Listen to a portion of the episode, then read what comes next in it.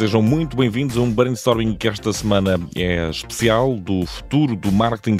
Vamos falar nos próximos minutos. Sempre que pensamos no futuro, estamos de alguma forma a ser criativos, até porque se pensarmos bem, estamos a pensar no que ainda não existe. Hoje conversamos com dois autores que nos falam de empatia, algoritmos, crenças, desejos até mesmo de neurociências. Será que vamos falar daqueles capacetes de secar os caracóis no cabeleireiro ligados à nossa cabeça para nos conhecer os desejos?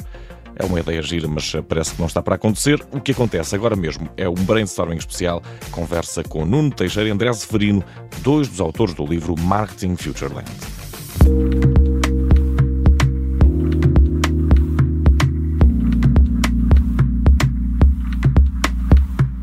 E sejam uh, bem-vindos à conversa de hoje no Brainstorming. Temos o prazer uh, de receber uh, o Nuno Teixeira e o André Severino, autores do novo livro Marketing Futureland, Antecipação e Resposta ao Futuro do Marketing, da autoria, de, aliás, com prefácio, neste caso, de Philip Kotler. Hoje vai ser uma conversa com pernas para o futuro, asas, aquilo que, tudo aquilo que nos transportar até lá. André, Nuno, bem-vindos. Obrigado. Muito obrigado. E, e, muito obrigado pela vossa presença. Eh, não poderia haver melhor eh, programa que o Brainstorming para, para falar de marketing e, e do futuro, porque o futuro é, não existe e é preciso imaginá-lo, e portanto imaginá-lo é um ato criativo. Como é que foi a escrever este livro e por onde é que passa fundamentalmente o futuro do, do marketing? Pode começar, o André.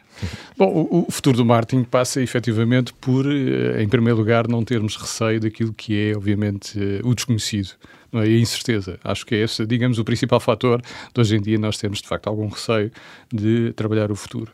Na perspectiva de marketing, é pensar que hoje em dia temos ferramentas que nos permitem tornar o futuro mais próximo, uhum. eu diria talvez mais palpável, uh, no sentido de uh, termos mais confiança de uh, trazermos o futuro mais próximo para o dia de hoje, trabalhar o futuro no presente. No fundo, é esse o, o uhum. grande desafio, digamos, de raciocinar o marketing numa ótica de futuro, de acordo com a mensagem do livro. Mas, mas de certa forma, essa, essa proximidade a que estamos do futuro por causa da tecnologia também não abre, de certa forma, as possibilidades a, a uma constante mudança tal que também se torna mais difícil de prever. Não há uma imprevisibilidade maior nos dias de hoje. Os caminhos que as coisas vão tomar, os paradigmas que mudam e do que vocês falam. Há sempre esse desafio, não é? Portanto, há sempre esse desafio eh, do, do ponto de vista de, de, ser mais ou menos difícil. Mas isso não significa que não haja, digamos, a, a, ideia positiva de perceber que hoje podemos, de facto, dar muito mais atenção aos sinais que podem vir, digamos, do futuro, sob o ponto de vista de olharmos a tendências ou outro tipo de comportamentos ou de outro tipo de indicadores que nos permita também tirar partido de alguma, algum aspecto positivo na ótica do desafio e do quanto isso pode ser importante do ponto de vista de marketing, uh, enquanto força, digamos, do bem de tornar, digamos, a vida mais fácil neste ou naquele aspecto. Uhum. Portanto, eu diria que é transformar um bocado a ideia, obviamente o receio, uh, numa excelente oportunidade de podermos com isso fazer a diferença do uhum. ponto de vista mais positivo desses sinais, desses indicadores, enfim, de toda essa informação que pode vir, obviamente, desse trabalho de antecipar o futuro. E, e, e Nuno, olhando aqui também uh, para, para o marketing do futuro, acaba por ser uma, uma sugestão uh, muito boa para quem nos, uh, que nos faz logo saltar para o lado mais criativo, como é que será em termos de ideias, como é que será em termos de, de produtos que vão chegar aos consumidores, quer seja qual, seja qual for a sua forma, são coisas também é muito mais criativas, porque também a competição acaba por ser um pouco maior.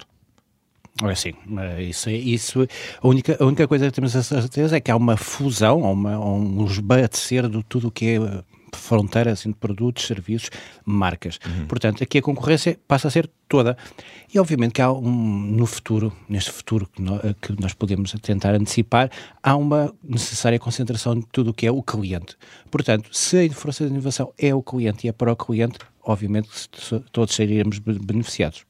E, e, e, olhando também aqui para, para o futuro e para as empresas, eh, há alguns caminhos que as empresas eh, devam começar já a tomar para, para não ficarem, de certa forma, atrasadas num processo que, de certa forma, vai acabar por ser inevitável?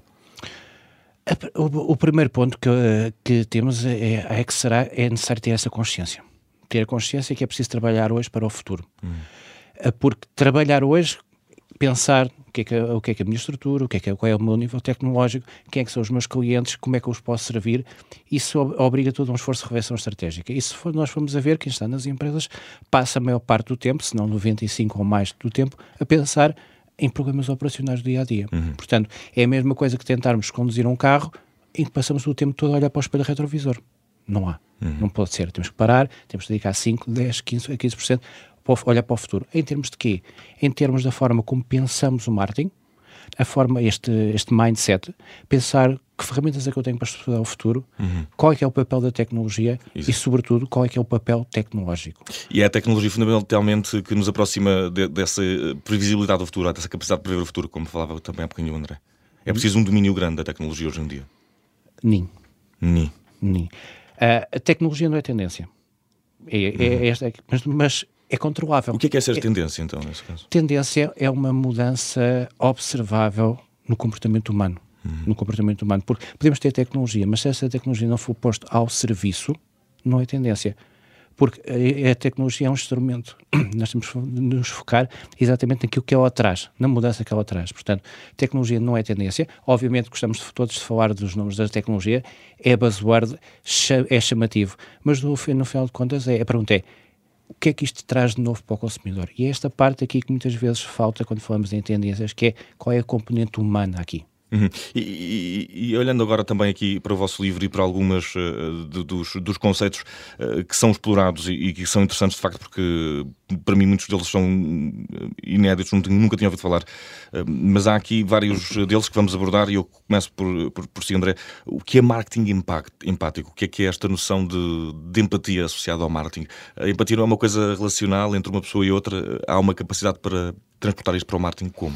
A empatia é, basicamente, nesse, nesse caso em concreto, é perceber que uh, o, o, objetivo concreto do marketing deixou de ser há muito tempo. Enfim, aquela, uh, digamos, prática de comércio rudimentar. Hoje em dia o marketing é uma Já plataforma... não é o vende, vende, vende. Exatamente. Hoje em dia o marketing é uma plataforma de conhecimento extraordinariamente holística sobre aquilo que somos no mundo, no nosso espaço em sociedade, na nossa vivência.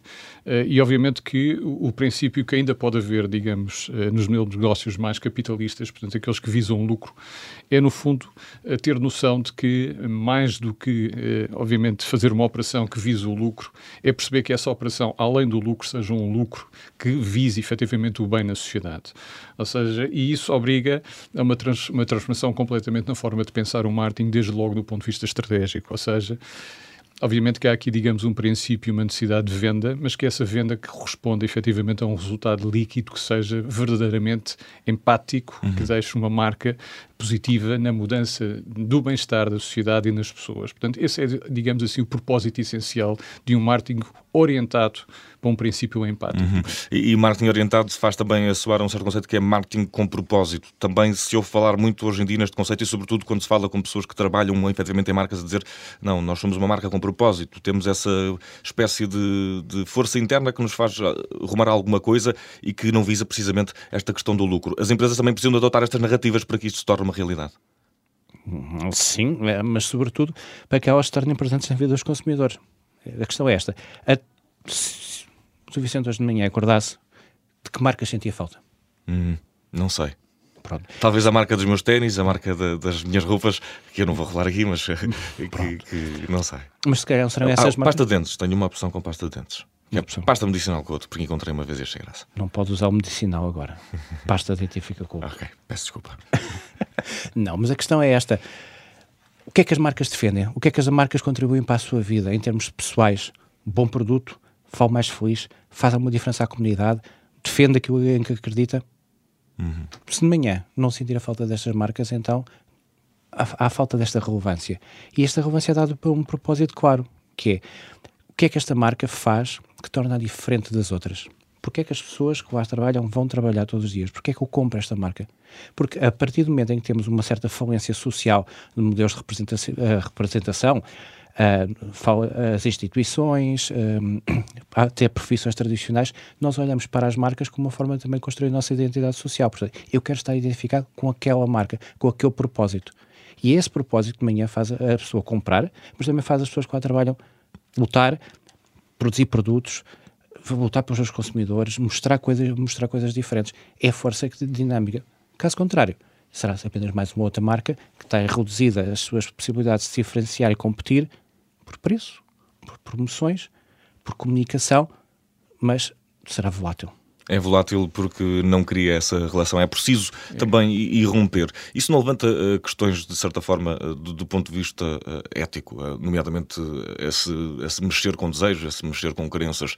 Às vezes não pode estar sujeito a, a alguns comportamentos éticos assim mais problemáticos, que depois podem visar o lucro ou não, mas esse, esse, é justamente o desafio de, trazer a empatia e, e, neste caso, a construção do propósito no marketing. É Porque a empatia presente, une também a marca. Exatamente, okay. ou seja, ter presente que há princípios éticos que devem ser respeitados e isso é um bom princípio para trazer a empatia para o marketing e o propósito na construção da oferta de valor quando nós de facto temos uma preocupação de acrescentar um, um bem-estar àquilo que é o nosso sentimento no dia a dia, ou seja, uma marca que me permite acordar, tal como este exemplo que o Nuno estava a, a desafiar o Vicente, se eu acordo todos os dias de manhã com um sentimento acrescido de bem-estar uhum. por ter experienciado algo com serviço ou um produto, aí claramente de facto há uma diferença concreta e objetiva.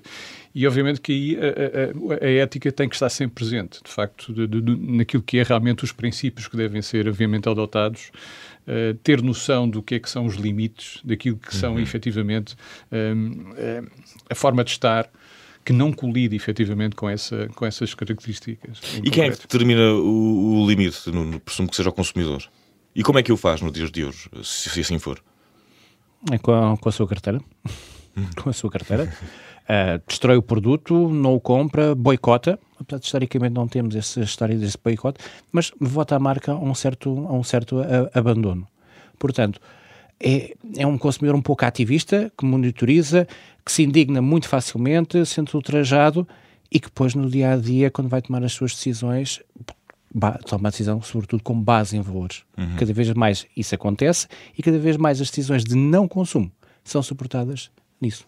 E, e falámos aqui nessa, nessa questão uh, do ativismo e também dessa necessidade de impactar certos públicos. Isto não pode criar aqui um, um, perigo, porque também muito na ótica do targeting não se podem fragmentar também os próprios marketings e as próprias marcas uh, a uma certa bolha, não se unindo ao, ao todo, fazendo entre si, criando uma espécie de comunidade também uh, à qual responde contra uma outra marca que faz pertencer a uma, uma comunidade. Não há esse risco.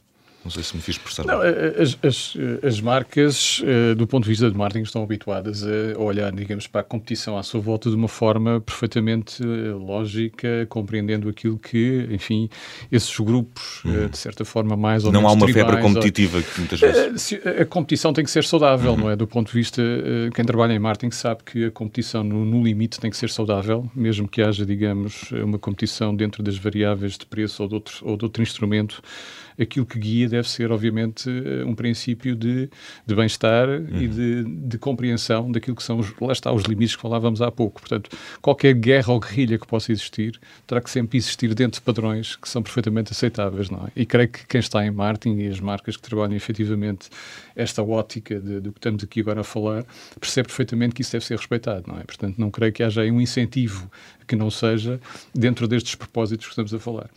E, e André, no início desta entrevista falámos uh, também, mencionámos aqui de alguma forma o medo de, de, um futuro assim mais distópico. Há aqui uma, uma, uma, uma certa distopia que eu vejo em algumas coisas que me contam dos algoritmos e de como funciona e de como vai sabendo sobre nós mais do que nós próprios.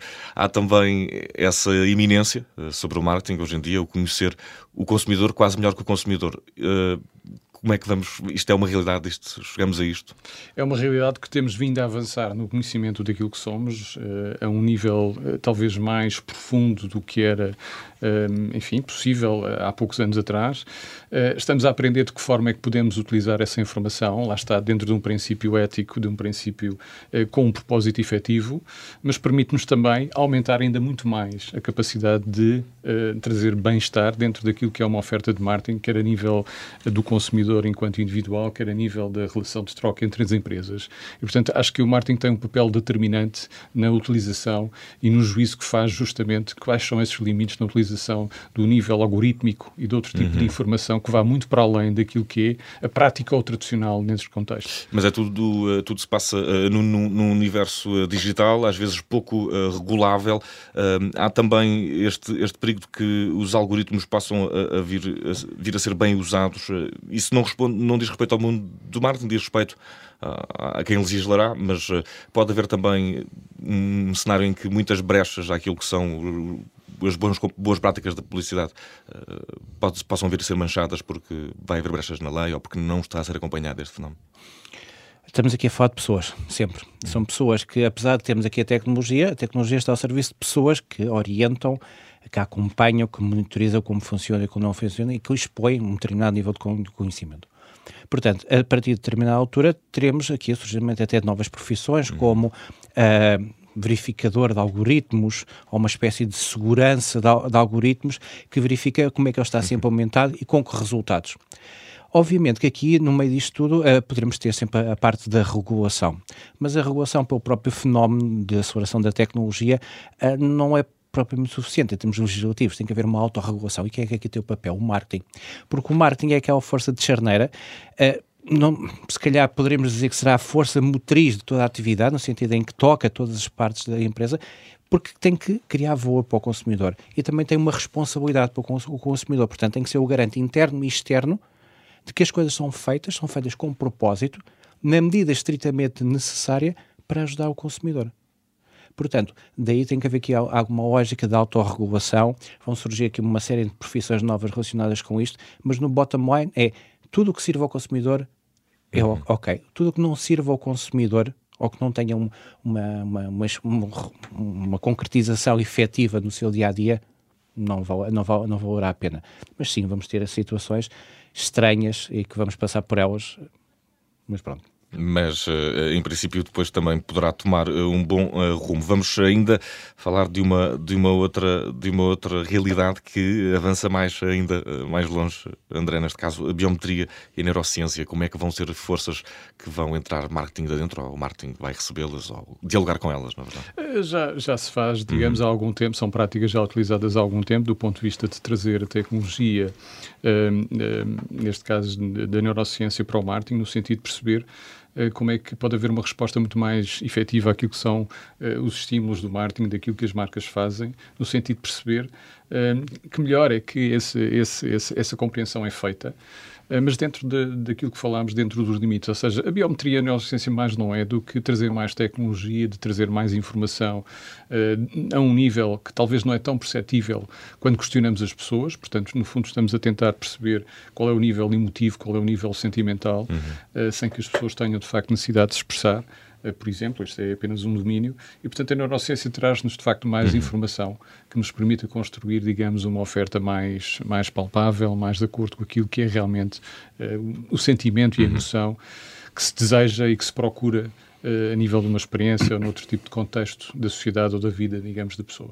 E, e, Nuno, olhando, olhando para esta realidade uh, também uh, das, neuro, das neurociências e biometria, o André disse-nos aqui que já é uma prática disseminada, mas para, hum, creio que no livro terá essa atualidade de perceber que vai proporcionar-se a uma, a uma velocidade e a uma dimensão nunca antes vista. Um, o que é que vai acontecer com, com, com o marketing nesta perspectiva, ou com a tecnologia? Temos tecnologia em breve muito determinante na. Há uns tempos vi um anúncio, o anúncio da Tesla que mudava em função dos, dos, sentimentos das pessoas, eh, que sentia que era capaz de captar através da câmara uhum. os sentimentos e mudava em função. E era um anúncio individual para cada pessoa. Uhum. Já a tecnologia realmente a ser aplicada, isto já está no meio de nós e nós estamos aqui. Ah, é o futuro. Sim, do ponto de vista digital. Sim, o presente, o presente. Do ponto de vista é um digital, do ponto de vista digital, a própria a, a, forma como os anúncios são, a, são apresentados em função do valor específico, do contexto, da interação de cada uma das pessoas, essa realidade já, já, já existe já existe. A própria configuração dinâmica dos anúncios assim, assim o permite. Idealmente será este o propósito final do marketing, que é o, o, a mensagem certa, no tempo certo, no meio certo, para obter o resultado certo. Portanto, uhum. a meio digital é, é mais possível. Agora, quando falamos de outros meios, como por exemplo uma televisão, ou para essa customização em função, implica um nível de tecnologia que poderá ser considerado eh, algo intrusivo por, por uns. Temos esta ideia que os nossos telemóveis nos estão a ouvir, nos estão a acompanhar, sabem, e às vezes ficamos por um lado agradados, quando a experiência é boa, por outro lado, quando é algo despropositada, mas porquê? O que é facto é que realmente uh, há um conjunto de informação que diz sobre, muito sobre as nossas decisões subconsciente, sobre uh, alguns desejos que estão latentes, mas nós não temos necessidade, e às vezes quando a tecnologia os faz surgir desta forma mais, uh, mais presente, mais presente, somos confrontados e isso pode nos parecer aqui um pouco intrusivo. Portanto, a tecnologia está cá, alguma nós conseguimos relacionar-nos bem com ela, a outra vai, vai demorar aqui um pouco, uhum. um pouco mais, mas com os é sensores que estão na televisão, é uma questão de tempo. Na televisão de tempo, você está a ver um, um, filme de terror e não está suficientemente assustado. Então passam a mostrar tudo o que é absolutamente sanguinário para, para o conseguir assustar. Ou então o contrário, para o fazer rir. Nós temos aqui aquela série de Netflix em que uma pessoa escolhia, agora já nem escolhe, eh, vai, vai em função da cara que fizer. Exatamente. e, e antes de fecharmos aqui o, o, nosso brainstorming, temos ainda, ainda tempo para, para falar aqui numa, numa questão, uma última questão, à laia do desafio que o iremos eh, fazer. Uh, gostava de saber aqui quais, são, quais serão as perspectivas uh, para este uh, novo marketing, mas e o Marketing Futureland, imaginemos nós, escrito no futuro. Portanto, é um futuro de 2050, para além disso. Há alguma perspectiva ou isto é só um mero exercício parvo? a começar por André. Uh, eu acho que o, uh, o Martin Futureland, tal como, enfim, perspectivamos no livro, é, digamos, um bom princípio de como as coisas estão a caminhar. Uhum. Uh, e, portanto, acreditamos que será naturalmente um território muito mais palpável. É esse o sentido e a mensagem do livro. Portanto, esse é que é fundamental. E tudo o que está, digamos, sugerido do ponto de vista de, de exemplos práticos daquilo que já está a fazer, tal como os temas centrais, um, poucas dúvidas existirão de que estes temas claramente irão ter uma proeminência muito grande nos próximos uhum. anos. E isso claramente que irão moldar algumas das realidades que hoje estamos a viver no presente, mas que é possível antevê-las através dessa viagem até Futureland. E, e, e Nuno, qual será também uh, um, um Futureland em 2050? Qual deste... Qual destas, uh, de alguns capítulos que falámos, qual vai ser o mais proeminente, se for possível? Se eu tivesse que arriscar, seria o papel do consumidor em tudo o que seja marketing, nomeadamente na participação uhum. dele no marketing, seja nas várias realidades digitais, físicas. Virtuais também. Também virtuais, mas sobretudo a forma como ele vai tomar posse da marca. Ou seja, uhum. este desenvolvimento em colaboração, marcas e FIS. Mas, como em todas as viagens, o mais importante é o caminho, não necessariamente o, o ponto, o ponto de chegada. São duas partes importantes, mas e aqui nós estamos a apostar sobretudo aqui a questão de uma companhia de caminho, uhum. uma companhia de caminho. Portanto, é natural que vamos ao longo daqui até 2050 ajustando o GPS, reconhecendo novos caminhos, reconhecendo obstáculos, porque existem este, estes, estes imprevistos. Mas, sobretudo, isto é sobretudo um desafio, uma, um convite ao desassossego uhum. no marketing para voltar a pensar e pensar porquê é que eu estou a fazer isto? Porquê é que eu continuo a fazer isto? Porquê não ter receio da incerteza e é. tentar sempre olhar mais além. Marketing Futureland uh, tem como autores Nuno Teixeira, esteve connosco, Nuno, obrigado, André Severino também, obrigado, muito obrigado. obrigado. Também uh, Luís Moutinho não esteve, mas um abraço para ele e muito obrigado. Até à próxima uh, e esperamos também, quem sabe, falar desse mundo virtual que nos escapou aqui nesta entrevista, na qual já não temos tempo, infelizmente. Muito obrigado e até à próxima. Muito obrigado.